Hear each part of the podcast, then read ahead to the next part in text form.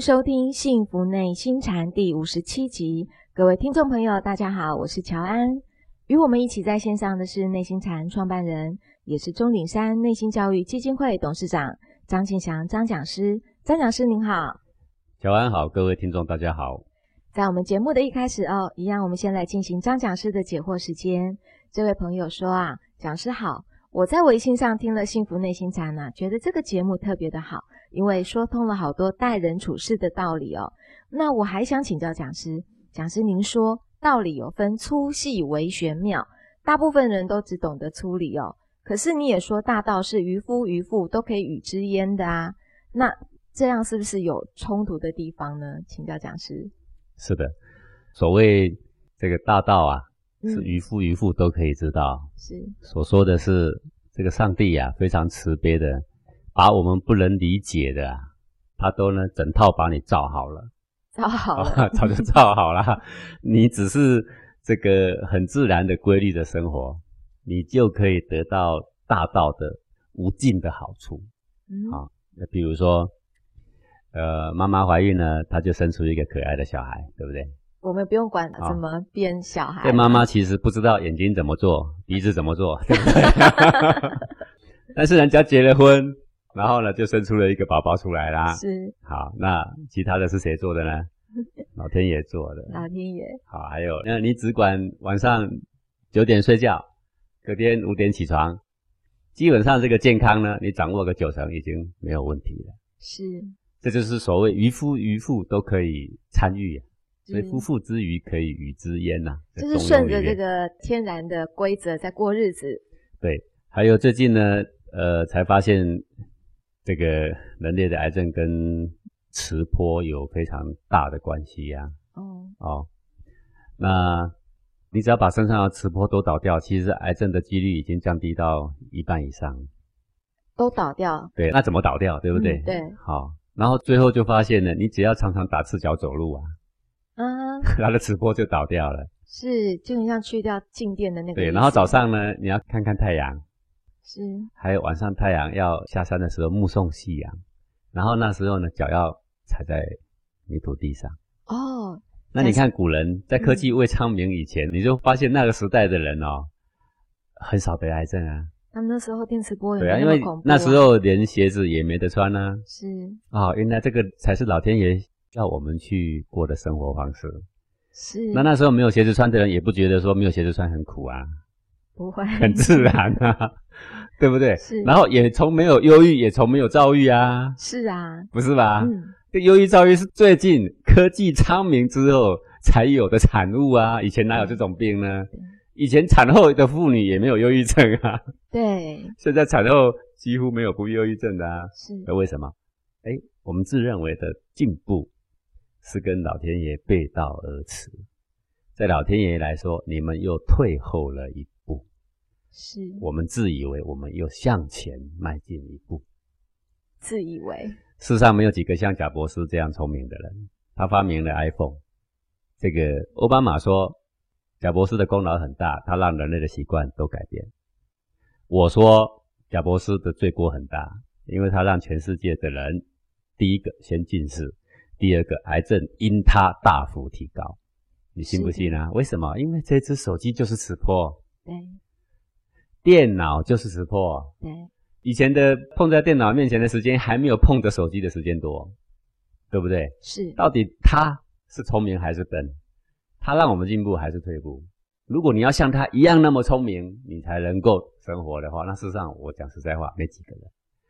但是你只要笨笨的，你什么都不懂，但是你会打赤脚走路，你已经战胜贾博士，是，你已经战胜一半的癌症。是，就是所谓夫妇之谊可以与之焉，讲的是这个意思。当然，世上需要很多一流顶尖的科学家，然后呢，才能够引领全世界有很多新的科技，能够让人类生活更便利。好，那人本来就是这样，有上等根器，有下等根器的人。但是要享受生命的健康，无这个上下之分。讲师，不好意思，我可以请教一下，我们到底是要怪贾博士，还是怪我们自己？没有把这个工具使用好。对这个问题问得很好。中国历代那么多的圣贤，连诸葛亮都会发明孔明车。各位，现在现在的自行车啊，以前就就是孔明车啊，脚踏车、自行车，就是脚踏车啊。上古时代会想到用两个轮子，竟然还可以平衡，不会跌倒，好，那不是非常高的智慧吗？是但是他就发明到这，他就不愿意再往前前进。为什么？因为圣人胸怀慈悲，顾虑非常深远。发明的东西不会造成让你们越怠惰越往欲望的方向前进，那么他就点到为止。嗯，像这个刘伯温，像孔子，像老子那样聪明睿智的人，啊、像黄石公，在中国比比皆是。为什么他们老是让中国停留在这个彬彬有礼的时代，穿着汉服，对不对？是直领的布衣、布扣、草鞋，他不愿意让你穿胶鞋，他不愿意让你穿着现在尼龙的衣服，骑马可以到的地方你就去逛吧，不需要用到三百匹马力、五百匹马力的高速的跑车。现在我们即使有那些跑车，你还是看不满足，不是吗？是啊，嗯，对不对？是，有的时候你跑车跑了很久很久很久之后，你忽然发现骑马真有味道啊！那这个真有味道的东西，老祖宗早就在用了，不是吗？对吧？是，说人类不换你走不远，其实是换你走太远。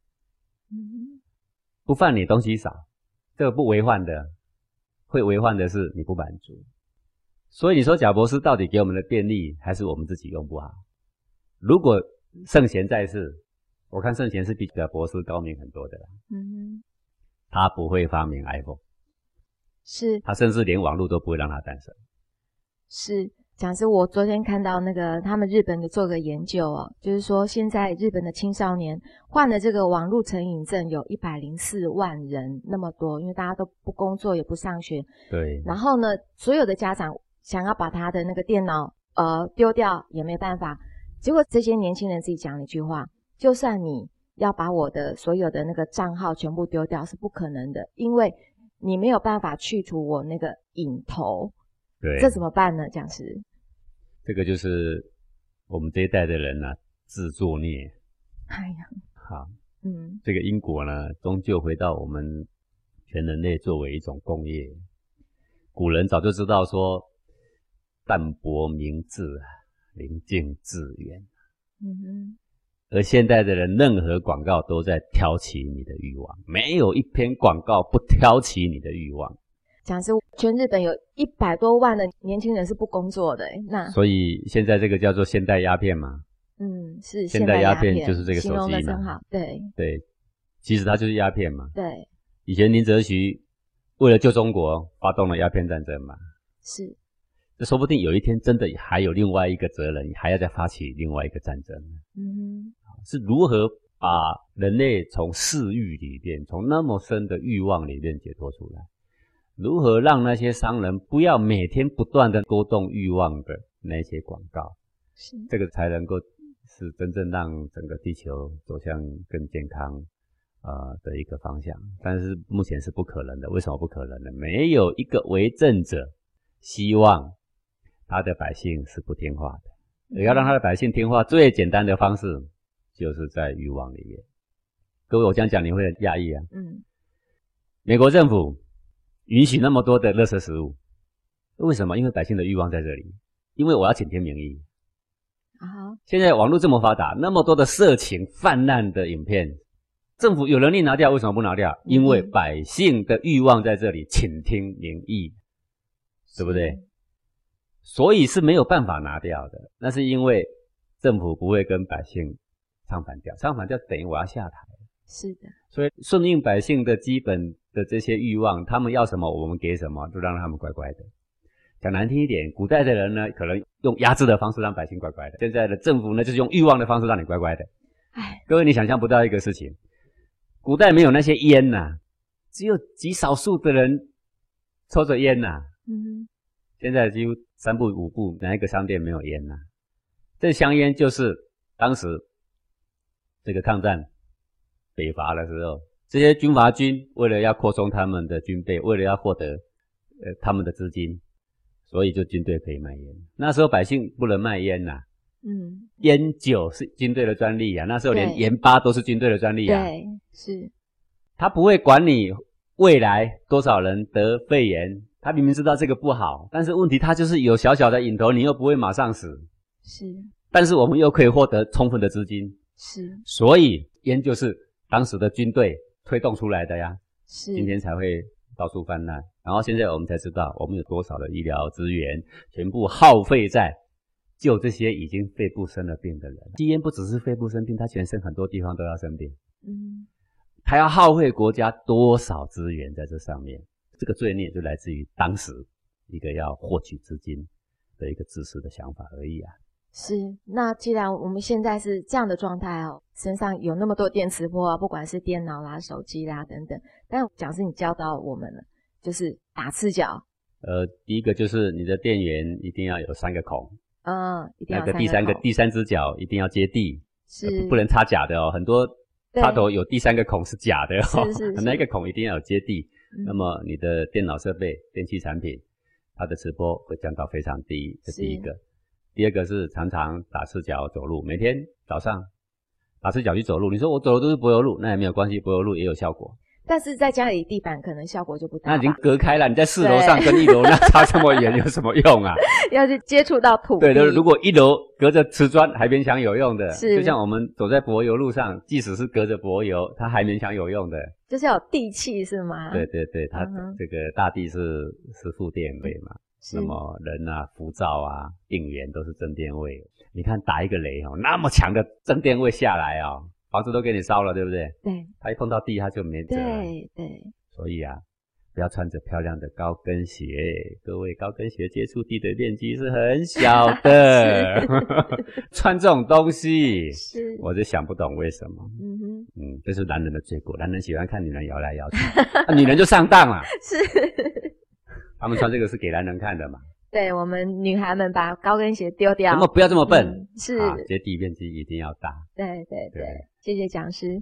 那这位朋友哦他想请教讲师的是说，讲师啊，听了您教我们的所有方法，我经过练习以后，我发现一些粗的习性啊，就是比较显而易见的，比较容易改。但是对于一些比较深层的习性啊，比如说自我啦、我慢啊、自私等等，请教讲师有没有好的办法可以改变这些基本盘的习性呢？这个除了有这个高强度的内观哈、没有别的办法，就是你要常常培养往内关照的习惯。嗯但是往内关照的习惯，这样各位如果没有上过课，这样讲的就有点深了啊。是有上过我们的课的同学就觉得这个就是一个啊、呃每天必须要去执行的，跟你生命非常重要啊、呃的一个习惯了。那么你可以怎么做呢？平常呢，你可以每天在时时刻刻你反问自己的啊，此刻真实吗？嗯哼，或者再说的平常一点，此刻轻松吗？啊，问问自己。为什么要这样问？各位，我们看到一个达官贵人，你马上全身不轻松。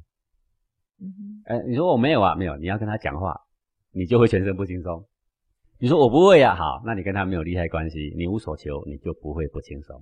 讲师，我们很多学员啊，包括我自己看到讲师您也是会不轻松诶，那这是 呃，我啊，对，人啊，人是这样，他跟橡皮筋一样，嗯，这个有时候是松的，是，有时候是紧的，嗯哼，就是看场面来用事，是才叫做用嘛。是，呃，不是时时刻刻轻松的，但是平常闲暇无事，你要问自己轻不轻松，自不自在。是，嗯，对，该紧的时候，你却一副塌塌的样子，那也不行。是，呃，就是作为一个师傅，该生气的时候，那你还无关紧要，那也是不行。是。那我们学员看到讲师都会觉得很紧张、不轻松，也是，呃，对一个长者的恭敬，是，那是应该的。是，那那个时候呢，出现一个恭敬的神态，你不能说这个叫做不轻松。是，我所谓不轻松，就是比如说，老板找你讲话，嗯，好，是，那你会紧张，你为什么紧张？他是老板呢，不是因为这个，可能跟薪水有关吧，嗯哼，是，还是可能跟升迁有关。是。可是反正是你心中有所求，啊，讲是我知道了，该恭敬那个是恭敬，可是那个恭敬嗯不能叫不轻松，因对为恭敬是见面那一刹那一个鞠躬，是啊，老师好，是好。然后嗯当你挺直的时候，就已经气宇轩昂了。是然后呢，该怎么应对，该怎么讲话，是好，保持你的应有的礼貌就可以了。是内心是轻松的，面对老师基本上是应该是一种感谢的是啊。见到双亲的话，应该是一种非常亲切的、是感恩的，是对不对？就是这个心而已。比如说，你对一个达官贵人一直笑，一直笑，嗯真不真实？啊是懂了好，当然我们对人微笑是常有的是吧是但是你太过灿烂，你有没有自我觉知的能力？你真不真实哦？不真实就是里面有点用力了。好，那么这用力就是不轻松了。所以我说你问自己真不真实？然后是说，嗯，我很真实，我现在就要生气，我生气了，我就是要生气，有没有？这也不一定叫真实，因为你的生气可能是因为你的利益受损，那也不是真实，也不一定真实。嗯啊，一个人真实，我们所说的是说我有什么我说什么，是嗯，不说超过。是好多同学要来啊，都说讲师，你为什么叫讲师？你应该叫大师。我说你千万别叫我大师了，很多大师都得癌症死了，你再叫下去啊，我们就要平时一点，对对谁都好。好，那么有时候人家对你恭维，然后你很高兴，你要问自己真不真实。是啊，如果你是真是这样，那我想你也不必要太高兴，是因为真实是这样嘛。啊，如果你不是这样，人家却说你那样，你反而很高兴。哎呀，太虚伪了一点了吗？是不是吗？对哦，我我所谓的真实是这个意思。啊嗯就是我有钱吗？我没钱。人家问你，你一个月薪水多少钱？我一个月薪水赚两万四，我就谎报到四万八。不真实你真不真实？你不真实。嗯这个谎报的过程，你心中有很多的紧绷，你知道吗？是哦，所以我说反观也许是个不容易的事，但是我用这两句话送给你，你常问自己：此刻真不真实？这样还听不懂，你就问此刻轻不轻松？此刻真不对，真实？常常这样问自己，在你待人处事、接触人的那一刹那，你这样问自己。嗯哼，当然，我觉得最重要的、最主要的，一定是要来上过我们讲师教我们的初阶、进阶，要透过这样子，如何去反观，如何去觉知，如何用到我们所有的方法，才能够一步一步的呃进到说怎么样去改变这个基本盘的习性啦。是，这个就是嗯当你慢慢觉知力提高，你只要问自己真不真实，你就会慢慢接近真实啊。是，你不必改你一万个习性，对，你只要接近真实，嗯那你有几万个习性，它就会慢慢、慢、慢慢的被洗净。是，谢谢讲师。讲师这位朋友说啊，他说我在幸福内心禅十二期里面呢、啊，呃，有听到讲师您谈到了大小先后，您是说哦，在家庭的成员里面，以谁先到就是谁为大哦。所以我想请教讲师，我跟我的先生是再婚的，那我先生的小孩在家里是比我大吗？那我是不是不方便像对亲生孩子一样那样的管教他？嗯，我先回答，你后面不晓得还有没有？有还有因为我现在有点年纪，记忆力有限啊。我先回答这个，我所谓说谁先到 谁嗯大，是指同辈而言同辈啊。比如说兄弟姐妹，为什么我们说大哥是大？人家同辈而言，是，他是先到的。对对对，那么我是他的弟弟，为什么我要恭敬他？因为我是后到的。同辈 对啊，哎，我给我举个小例子，各位也许会懂了。比如说这个村庄都没有住人，那么有一个细细的小泉水，是然后我是第一家住进来的。这个小泉水呢，刚好差不多够我家用。我一个水管斗上去呢，水已经被我引走了。第二个上来的呢，他不能说把我那一根拆掉，他把我水抢走啊，不行这，已经不合理了。为什么？因为先到的已经继承定局了，是你就要尊重他。如果他有剩，我拿来用，哦，这是很合理的。是然后你现在跟他去要一个人分一半，这也不合理了。为什么？因为你没有来之前，我已经都好好的了，哦，我已经全部家里都够用了。是那我愿意分一半给你，可以的。那你要强取我的另外一半，或是把我那一根水管拔掉，你要强取，那就不对了。是这就是有一个先后的问题。是。那如果是这样的话，那就知道了。呃，小孩子天生的小孩，前妻生的，当然你还是以这个子辈来对待他，对对儿女应该有的态度来对待他。嗯嗯，所以他又问了，他说：“那这样我是不是不方便像在对亲生孩子那样的管教他，或者在对他的照顾等等方面，我需不需要特别的退让？那听讲师那么讲，就是呃，要完全一致才会显示出你的母爱是没有偏私的。啊哈，哦，好清楚，谢谢讲师。那他还问了，说因为我们已经再次组成这个家庭，所以先生的前妻，那应该就不是该考虑关怀的重点了吧？是这样吗，讲师？是啊，个人有一张户口名簿啊，对不对？啊是哎就算是兄弟啊，兄弟分了家之后，个人一口罩哈、哈哈，已经是各自的家庭了啊、是，当然，以兄弟之情，他有急难，我要会帮助他的嗯哼，啊、嗯平常呢，可能我们比一般人多几分关怀，这亲情嘛，难免嘛，啊、这是一定的。但是各自的生活各自要打理，这是一定的嘛。哎，对，非常清楚明白，谢谢讲师。这位朋友想请教讲师说，讲师您讲啊，这个能量不灭，生生不息。可是我看现在地球上的人不是越来越多吗？从三十年前的四十亿增加到现在的六十多亿了耶，包括人饲养的鸡鸭牛也是越来越多啊。这样子也算是能量不灭，生生不息吗？嗯，事情啊、要站得更高更远看才会有答案呐、啊。嗯比如说地球上的水，从上古时代至今都保持平衡，数量其实是一致的，对吗？对这是对的啊，因为它是 水温计没有办法跨越外太空啦、是它这永远被地心引力抓在地球上嘛。然后它蒸发了，做水蒸气下来还是水，这从上古时代到现在都是那么多水在循环嘛。对，好，可是有的人就发问啊，说讲是，我站在地坛旁边哈，我站在洞庭湖旁边，奇怪呢，我从早上站到下午哈，怎么现在的水呢，怎么越来越少呢？或者是你站在海边，嗯哼，对不对？海边是不是有涨潮退潮？是讲师，你说海水都一样多呢，我看不尽然呢，因为什么？因为它现在正在变少呢，或者它现在正在变多呢。你站的角度不够高远，而且不够长。是，你站远一点，站在外太空看，通通是一样的。通通都一样的。对，宇宙无限的大，而地球只是这么小、这么小一个小角落。不要因为你在海岸边看到一个小窟窿忽然进水了，就怀疑说海水变多了。嗯，那只是一点点小小的浪花赶到你那个小窟窿而已嘛，是你就要以此来定天下吗？我们常常以离测海啊，以管窥天呐、以管窥天。对，那是无知的做法。是对，这个宇宙的能量永远不灭，你不必怀疑科学家的这一点，能量确定是不灭的，只是嗯它跑去哪里而已。不知道跑去哪里。对，嗯所以你现在所看到的多出来的人类，各位你知道吗？我们就以地球来说，每一个小时在地球上消失的物种，包括植物、包括动物啊，是很可观的、哦。就是因为科技的昌明之后，很多物种正快速的消失哦。是那些跑去哪里？投胎的、慢慢升华的，也有当人类的。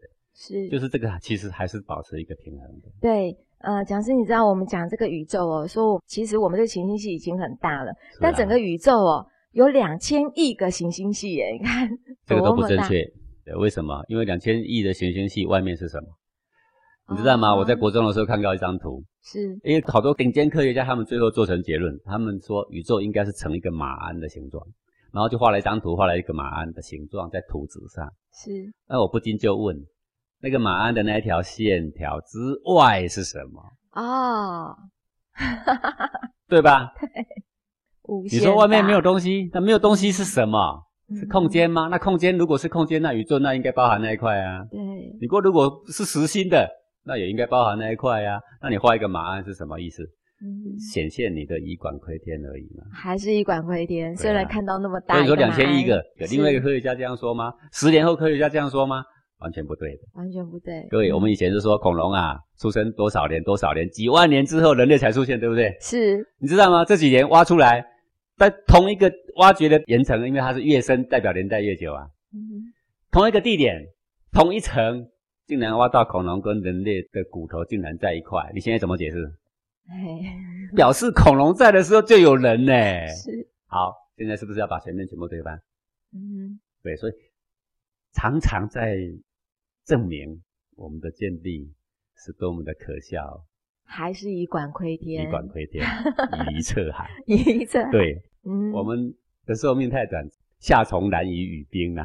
哦我们的智慧这么浅见，夏天的一条虫跟另外一条小虫说：“你知道冬天有什么冰吗？冰长什么样子吗？” 那个虫根本活不过两个礼拜，是所以夏虫无法语冰，那只能够说充其量说你这条夏虫比我这条夏虫聪明一点点啊。科学在外星人的眼中是幼稚的很啊，是是，还在用手机拨来拨去，还会近视。要外星人角度说啊，怎么这么落后的产品还在用啊？不是吗？是，感谢讲师的解惑，也欢迎各位听众朋友来信提问或者来与我们分享您的心得。那我们先进广告，待会回来再请讲师来跟我们讲中文之美。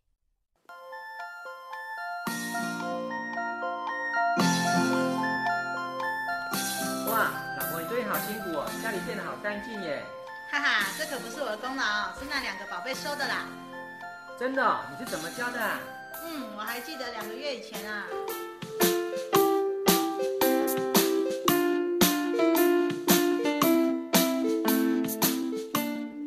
阿宽、小鱼，阿宽、小鱼，阿宽，叫你们两个是不会回答啊！客厅赶快收一收，到处都你们的东西。管你们的，反正现在说一说对了。你爸回来要呱呱叫，快点收，不然等下有你们两个好看。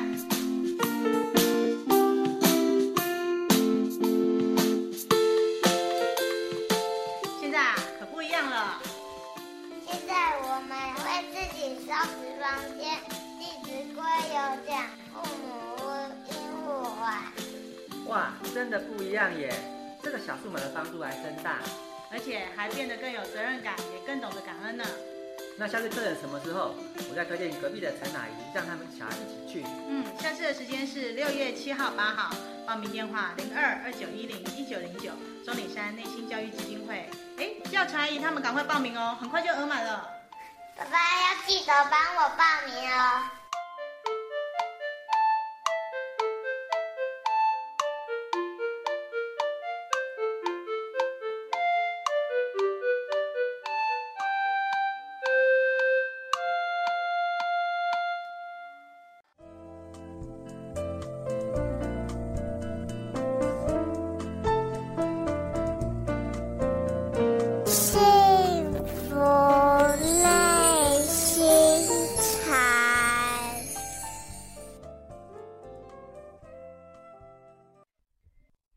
回到幸福内心禅啊，讲师，今天呢是不是在中文之美的这个单元呢？再请讲师来跟我们讲，你要跟我们讲授的是哪一个字？好的，这个我们今天来谈“道”这个字吧。大道的道吗？对，修道的道，行道的道，得道的道啊。是。说这个天地就是道所造的嘛。是。那么“道”这个字呢，还是代表？什么意涵啊？因为道在哪里？就道无所不在，无所不在。对我年轻的时候，国中以前呢，就在常在思想这个问题：道无所不在，那我要从哪里去找啊？老师，您在国中的时候就一直在想这个道，就在想这个问题。那为什么你知道吗？因为哈啊，说起来，我们那时代的电视啊，嗯，实在是比较有程度的电视啊。现在的舞台都很华丽，但是当时的舞台都很简陋。现在随便演一个剧啊，都耗资几亿，当时可能一点点资本做得很简单。但是呢，每一个剧里面都是教中教小，这第一个。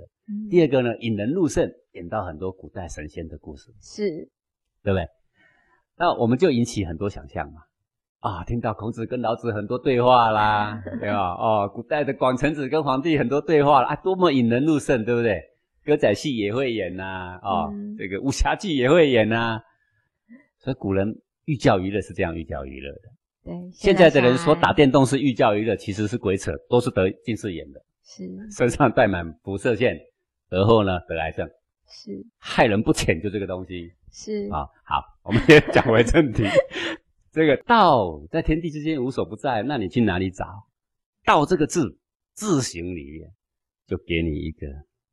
直接道破这个书籍，说道在哪里？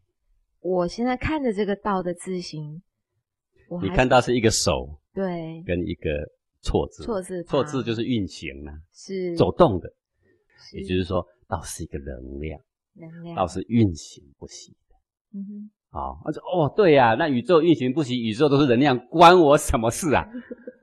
好，这是第一个，很多人就这样想。那另外第二个说好。既然宇宙都是能量，那我来吸能量吧。你看，他都站在我们山谷，很多人到终点山说：“哎呀，风景这么美，地理这么好。”就有一大堆人站在我们终点山，对着大的山谷吸呀，深呼吸用力吸，我不是深呼吸，不是你用意念吸那个气呀、吸到我身体里面来，有没有？嗯，啊，他走错路了。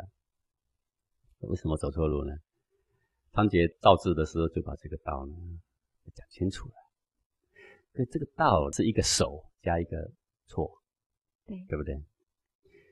这个手呢里面的下半部其实是一个自己的字，自己的字，对不对啊？对，哎，这个简体是不是这样写？我不知道哦。但是我现在讲的是正体版，古圣先贤就是这个字啊、嗯好，自己的字意思就是说，道在你身上，自己身上，对，在你身上，不在别人身上。我们都会说人为万物之灵，我们都会说人就是佛子。是那、你却去对着山谷吸气，你是为哪桩啊？啊，你去对着不是佛子的吸气，你是吸什么啊？天地之精华在谁身上？在人的身上。嗯，你要往里面找还是往外面找？往里面找，哎你要往里面找，对不对？是好，你看这个山谷里面充满那么多的气，他也没得到啊，不嗯是吗？是，他还在等着慢慢慢慢，不知道滚多久，那些植物滚了好好好多好多轮回才能滚到人这个地步，不是吗？是，如果我们把成活道路说成一个阶梯，你从第一阶开始爬，爬第二阶，一直升华，一直升华，一级一级一直上。我们把它假设说上到第一百阶是成佛，做人就是已经上到九十九阶，差一阶，对，再踏一步，那一步不要踏错，你不要又踏成九十八。同样是一阶，一踏会踏成九十八。天天打电动，天天接受辐射线，你看看会不会九十八？会，天天赌博赌到三更半夜，你看会不会变九十八会啊？或者是我停在九十九也是没用，对不对？这样子，也不能说没用了，下次再来，反正每个人都有机会的。但是我们总希望说这一跨跨对了吧？是啊，跨成一百阶啊，当然这很很重要啊。嗯，我如果随便问一个普通人说修道是往内还是说往外的功夫，当然很多人不假思索就会说往内吧，嗯对不对？可是你实际上，各位你看看天下的人，他们在修道，他们往内还往外？往外，往外，因为他不知道往内到底是什么东西。是，他往外为什么？因为听说释迦牟尼佛在印度的一个菩提树下静坐，哇，那能量一定很好。我要去那里吸一个能量，然后啊就买了机票，请了十五天的假。花了好多啊，钱，去到那里菩提树下，大家都在做，我也在那边做做做做做，对，然后买买了一个包包回来，对啊，是，诶，改天回来了，又觉得啊，刚开始去很感动啊，好像遥接了两千五百年前的圣人。可是回来两个礼拜之后，又发现了其实也没什么改变。诶，改天又听说斯里兰卡有一个什么圣者，好、再买了飞机票呢，又开始去了，去那边又买了一个包包回来，再加一条披巾，有没有？外戴一顶草帽，然后就很有所得了吗？哦，不然下一次去了又去哪里啊？去去印度还是缅甸学了瑜伽啊，穿了一身白纱，对吧？是，看起来就很有程度啦。问题是，往内还是往外？对，怎么往内？对不对？嗯好，这边呢先写一个字，自己的字是，在你身上，绝不在外面。所以中庸才会说啊，虽夫妇之谊，可以与之焉呢、因为这跟往外无关，跟科学、跟数学、跟天文地理都无关呢、只跟谁有关？自己，跟你自己，跟你的肉体，对，跟你的心性。是，跟这个有关而已啊。好，那个道的上面呢有两撇，这两撇其实是变体的啦。以前的一开始的时候是三个 Q 啦，就是三个 L 型啦。哦，就是像烦。恼的脑的右边的那个哎，对对对，烦恼的脑上面那三个右上三个方 Q，哎，就是像我们的的这个上士，上士那个边，是那个是背章，就是这个嗯东西了啊。那个是什么东西？那个其实就是头发，哦，是头发，，对，就是头发的意思。那把它简化之后就变成两撇。是，然后再来有个一呀、这个一就很有意思啦。对，这道嘛就是一呀、一嘛就是道啊，是，在你的身上呢就有这么一个关键，这个关键呢就你的专注在这儿的时候呢，心火会下降，肾水会上升。啊、所以这个一是一个位置吗？呃，是个心态的一也是一，心态的一。是个位置的一也是一，但是呢，呃，说位置呢比较不得当的原因，是因为肉体总会坏，嗯，是。那它是一个心态，心态。一个不分别取舍的心态。哦，讲师是那股气吗？意境不分别取舍，啊，不分别善恶好恶，只是静静的感觉，静静的关照，是就是这个一。那这个一的位置呢，在字的上面，自己的字的上面。这个字是什么东西呢？它其实就是一个人的鼻梁啊。你看这个形状，鼻梁，就是一根鼻子。为什么鼻子中间有两道？因为老人家哈、都有很多皱纹，我有不止有两道啦，有很多道哈、你把这个鼻子这个形状你摸一下，你看看那个自己的字有没有？前面那一撇比较尖嘛，后面比较宽嘛。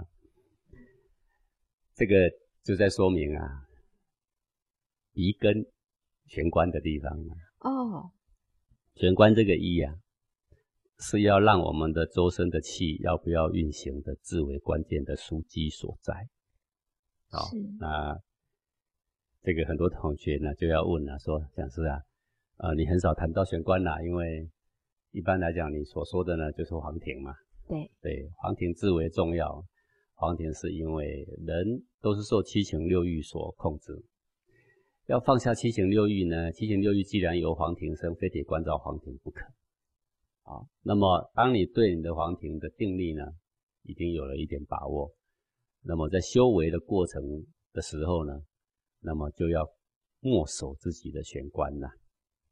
鼻子上方，嗯，大略已经道破了一点枢机，一点位置了。但是是自古以来，呃，这个东西呢就秘而不宣了。嗯哼，啊，反正呢，他既然写个手，是就在你头上，是是是是，哎，然后呢，这个手还有一个意味，就是呢，它是带头的，它不是不不是你的头，而而是说人人马往哪里去，人马做什么，总是你这个脑在带头吧。是。那么天地的这个大道呢，也有一个带头的，哦、带头的那个才叫做道，叫做阳气。那个错字旁跟着跑的，那个是阴气，哦。阴阳合一才叫做一个道。啊、这个阳气永远走在阴气前面，做他的向导。各位，我们出去玩，我们不认识路，我们要不要向导？要好、要向导啊，对不对？是啊，这个向导的存在是非常重要。如果没有向导，那么这些阴气不知道往哪里去，它就会作怪。是就像一匹马，你上面骑着一个人，你想要往哪里去，嗯，我们人就要做他的向导，不然这个马虽然它有千里马的能力，但是它却没有办法引领你到该去的地方。阳气永远都是做阴气的向导。好，这个坤卦的卦辞啊，说先迷后得啊，就是坤就是阴呐、阴如果走在阳的前面就迷路了，嗯阴如果走在阳的后面就被保护了，就有得了。是要有得到东西，阴呐、要听从阳，你这就是为什么古圣先贤一直都是从阳啊。是这个道理是在这的，是跟天地的阴阳气数有关。不过所要暗示的给我们的就是身内，身内的阳气要做主，阳气要做主，阴气就不能捣乱。所以当你的内心不分别取舍的时候，阳气特别特别畅旺。是当你呢守住玄关一窍的时候呢，心火自然下降，肾水自然上升。然后呢，身中那个脉轮自己会走起来，就是那个错字旁，嗯运行不息呀、这个修道就是在你的身上。自古名师所指点的性命的修持，不外乎性、心、命三个字。我常常在讲，修行就是不外乎三个字：性在你身上，命在你身上，心在你，身上性、心、命这三个字。好，那么当然，明心也是为了见性而已啦。见性才能立命，立命就是那个错字旁那个精气神升华运转快速的这个淬炼，啊，快速的洗涤，那个就是个错字旁的意思。好，啊，但是一定要有个东西做主啊。等你的心不分别取舍的时候，阳气就得势，阳气得势，心火自然下降，肾水自然上升，周身脉轮运行不息。所以说，天行健，君子以自强不息。好，然后自强不息就是自己走在前面哦。是然后呢，坤卦说地势坤，地势哎、坤，君子以厚德载物啊。什么叫载物？载物就是要居在别人下面，才能够承载着他们呢、坤要效法地的厚德，谦让、退让。这个做一个臣就像坤，做一个君就不一样。君就是像阳，他要带头啊；臣就像坤，就像阴呢、阴夫妻也是一样，夫就像阳啊，妻妻就像像阴呐、阴一样的。老板就像阳嘛，员工就像阴嘛。啊，对，是这个永远都是上面的要领导的恰当，下面的人要听从，才能够厚德载物。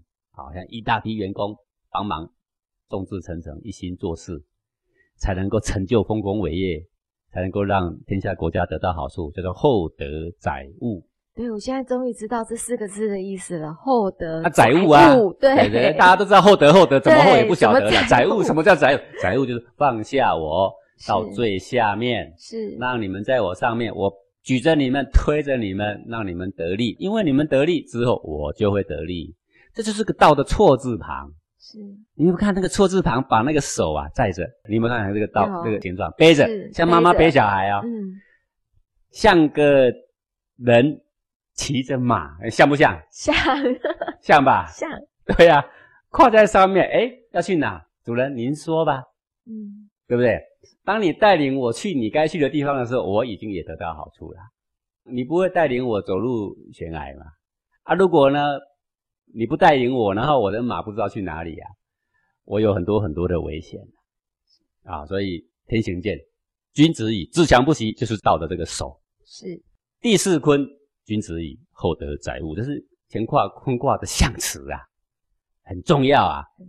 哦，所以这个道阴阳合一，他连修行入手怎么样的这个手持关窍，它的位置、它的方法啊，都已经讲明白了。在这个字上，哎，讲师这个字看起来不难写，可是它居然道理那么那么的深呢、对呀、啊，你有看到头发，你也有看到鼻子，对，位置必定在头发跟鼻子之间。是然后呢，它是开启神中精化气、气化神的枢机的唯一关键，然后让我们的身体里面的阳气天行健，君子以自强不息。不是只有阳就能成道，还有第四坤，君子以厚德载物。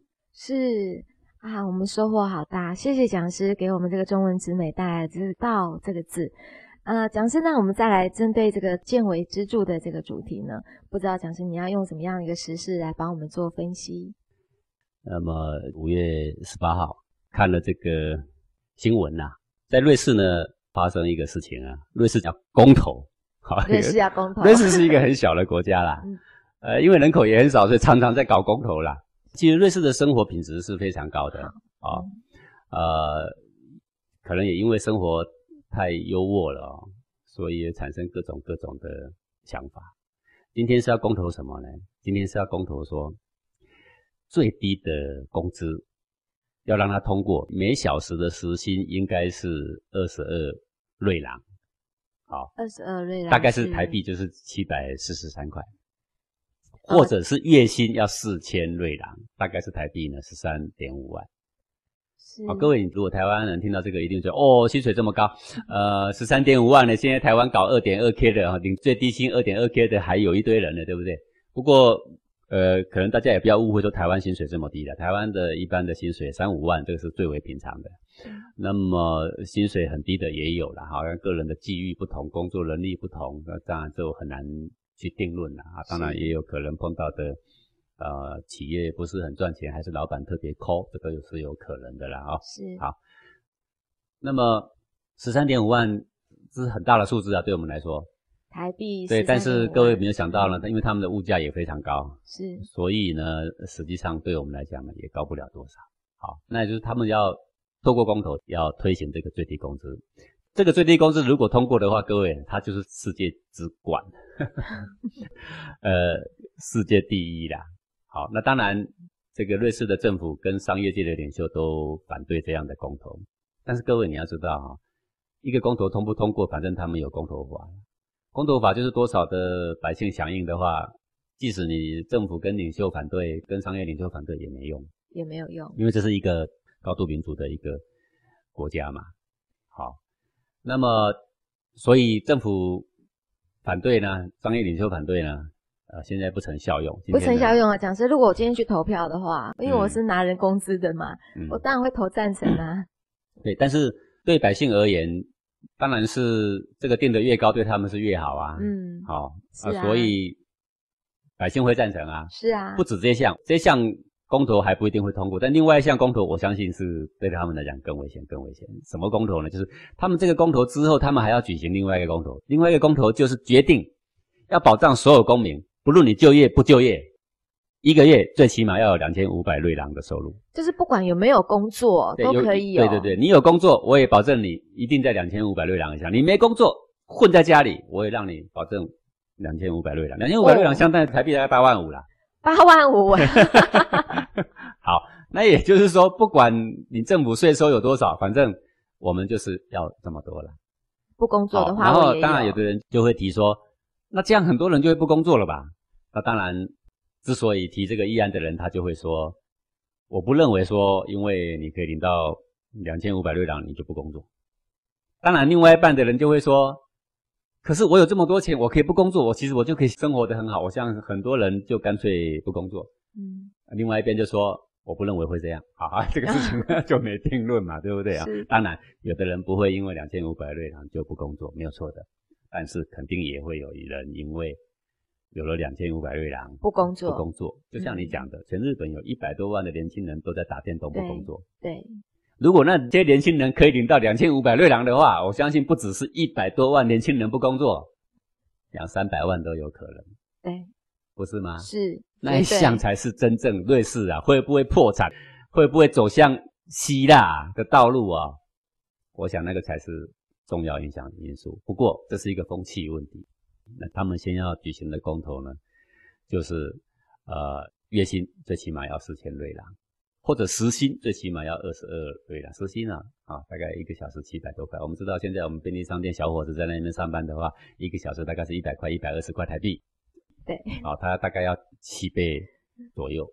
那当然，政府单位跟一些企业界人士他们反对也是有道理的。他们反对的原因就是说，实际上现在的瑞士的生活品质很好，而且他现在的最低时薪其实也不低，就大概是呃时薪大概两百一十九台币。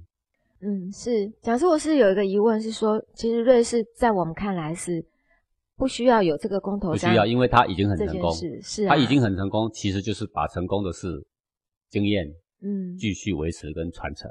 对不，要为了改变而改变，这是一个非常危险的信号。是，好，因为名名义跟水一样，名义的要求无止境。是，好，他们觉得我是你们的子民，你是我们的政府，政府绝对有权利照顾子民，所以我即使不工作，你们也要给我钱。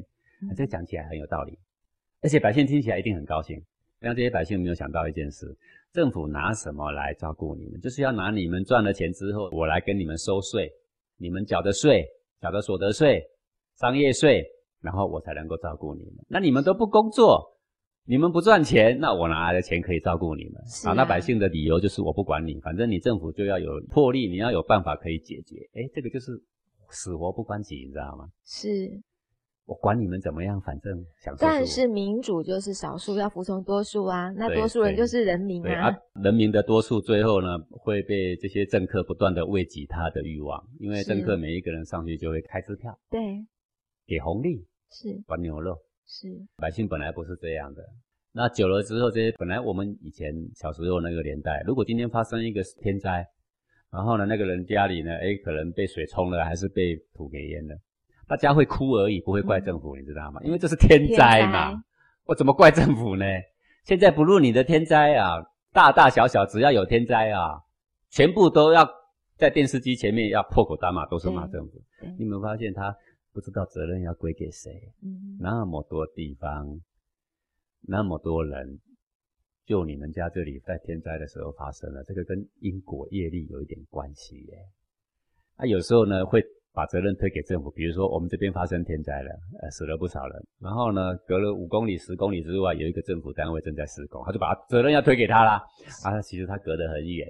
但是你要找理由也可以啊，比如说你的水脉被破坏啦，呃，什么什么东西震动对我们有影响啦，反正要得到钱就要去。怪就是一定是怪政府嘛，对对对，嗯。这个就是未来我们见微知著了啊、是，就是政客看不远，政客只看我这四年当政的时候我要的选票，是，我这四年其实是为下四年做准备，对所以这四年所做的东西，他就不断笼络百姓，这是领主的悲歌啦。是，他不会说站在长远为儿孙打算的角度啊、是基于正义的角度来做他的政治。他会基于怎么拿到更多选票的方式来过这四年，是，所以不断的开票给百姓，笼络百姓买票，开福利，给奖金，给津贴，这个就是所有政客一贯的伎俩。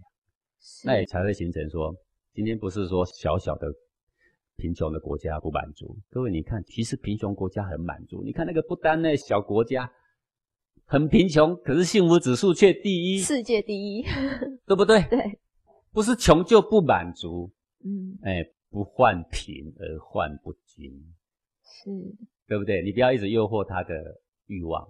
走向民主的国家，没有不向欲望靠拢的；走向资本主义的国家，也没有不向欲望靠拢的。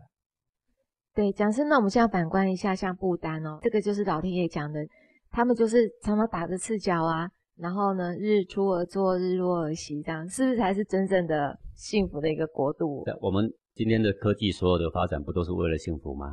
是，啊，不然还为什么呢？是，那如果因为这些科技的发展而让我们更不幸福，而让我们压力更大，现在你有没有发现，现在的人睡也睡不着，吃也吃不下，笑也笑不出来吗？对。那这些科技到我们对我们来讲，到底是进步还是退步呢？那还有一个就是刚刚政客也是一样，讲的喂养的就是人民的欲望，对，这是因为嗯，你从建委制度角度来看，既然一个政客的去留完全靠选票来决定的话，最后就是政客一定会买选票，一定会拉拢选票，是，他就会向选民这边的需求靠拢，嗯，所以所开出来的条件才会像今天的瑞士有没有？是。才会有这种的情况会发生。其实他们的生活品质其实很高，那如果说这个公投真的就通过的话，之后的瑞士这个影响会并不大，因为这个当下获利的就是现在的基本工资低于十三点五台币的这一个族群，是这个影响并不大。啊哈，但是呢，这个已经开启了一个，就是说这个百姓要更多，要更多的这个，对啊，他其实他已经很好了，嗯，但他永远不会满足。对你今天给他通过十三点五万，下一次公投要多少？可能是二十六万，对那个漫天开价是已经变成无法避免。是那这是其实只是一个工会，它是瑞士的一个最大的一个联邦工会。这个联邦工会的发起人为百姓来请命，嗯，其实这个也是他们的一个政治的舞台。是哦，我们就想不懂，我们要争取各种福利，可能是要因为他生活养不起，他的收入太低，他的收入简直没有办法支应他的生活所需。但在这样一个高度工业化的，而且收入非常高的一个瑞士的国家里面，嗯他们的收入跟全世界来比的话，那是高得相当可以的，对不对？对但是呢，他还是不满足，所以民主的抗争不会只是出现在落后的地方，或者是生活品质不佳的地方，对反而那些地方其实还不一定会要求。是你说我们不丹就是一个很好的例子了，他不一定会要求，是对不对？啊，反而你越多的，你越来越不满足。但是满足到什么地方你才会满足呢？我告诉你，就是永远不会满足。永远不会满足，对，所以在这样的一个架构下，我说民主很好，我们有更多的自由。但是民主呢也有不好，我们有更多的欲望。不能无限上纲。上线对，您我说再好的事情嗯都要切中在刚好养生的状态下，是切中在政府可以运行，而百姓可以生活的状态下。是今天即使是民主，我们百姓不能无理到说只要百姓享受，反正政府你要照顾我们，反正就是你的天职，我管你们要怎么去想办法，想办法是你们的事，反正我们百姓就是要享受，对，对吗？所以它的危机并不在于这一次的这个最低工资的公投，是在下一次公投。是下一次的公投是保障工不工作都要两千五百瑞郎，这一项一通过，瑞士距离希腊的破产就已经不会太远。各位一定要见微知著。你当然也会说，不会吧？瑞士收入很好啊，两千五百瑞郎可以啊？不是，他开启了一个不好的信念。那不好的信念就是，反正不工作，生活一样可以过。是好，然后呢，当更少人工作的时候呢，然后呢，政府的税收就越来越少，越来越少要支付的越来越多的两千五百瑞郎的保障。这个跷跷板一失衡，马上是不得了的。是啊，哎，它无法维持平衡，所以看事情不能看得太浅见，政客不能太自私。其实他这个只是源自于他们的一个最大工会的少数几个领导人。太大的政治舞台表演的欲望，是，或者他有更大的需求，他的更大的需求就是这一次如果让我公投成成功，那我必定是一个非常非常出名的公众人物。这个公众人物我就可以竞选什么竞选什么。那么每一个人内心不晓得有什么需求，但是呢，呃，我们要为民谋福利，是把资金放在迫切需要的地方。是啊，是，呃，已经。有足够生活的收入的，我们为他争取这一些就是多余的。我们应该是说，对于不足的族群，我们怎么样的补足？然后你要补足的时候，就有一政客又表演啦，这样不公平。为什么他们可以拿，别人不能拿？一定要全部的人都拿，这才叫做公平，对吧？是。各位古人的所谓的补助、所谓的福利，不是用公平来说的，是说给需要的人。现在的政客为了要买明星，就会说那不公平，那不公平，为什么他们能拿，我们就不能拿？对吧？人人都可以有，对，就是不排富，那就是不对的。我想这是一个将要走入一个危险的境地。好，如果这一条基本收入保障在两千五瑞郎以上，假设是被他们通过，各位慢慢的看，不出十年，它将是非常非常危险的一个国家。对，谢谢讲师哦。希望这样的一个例子呢，可以给我们所有朋友有见微知著的一个借鉴。我们感谢讲师今天的空中讲授，也感谢各位听众朋友的收听。我们下星期同一时间空中见喽，拜拜。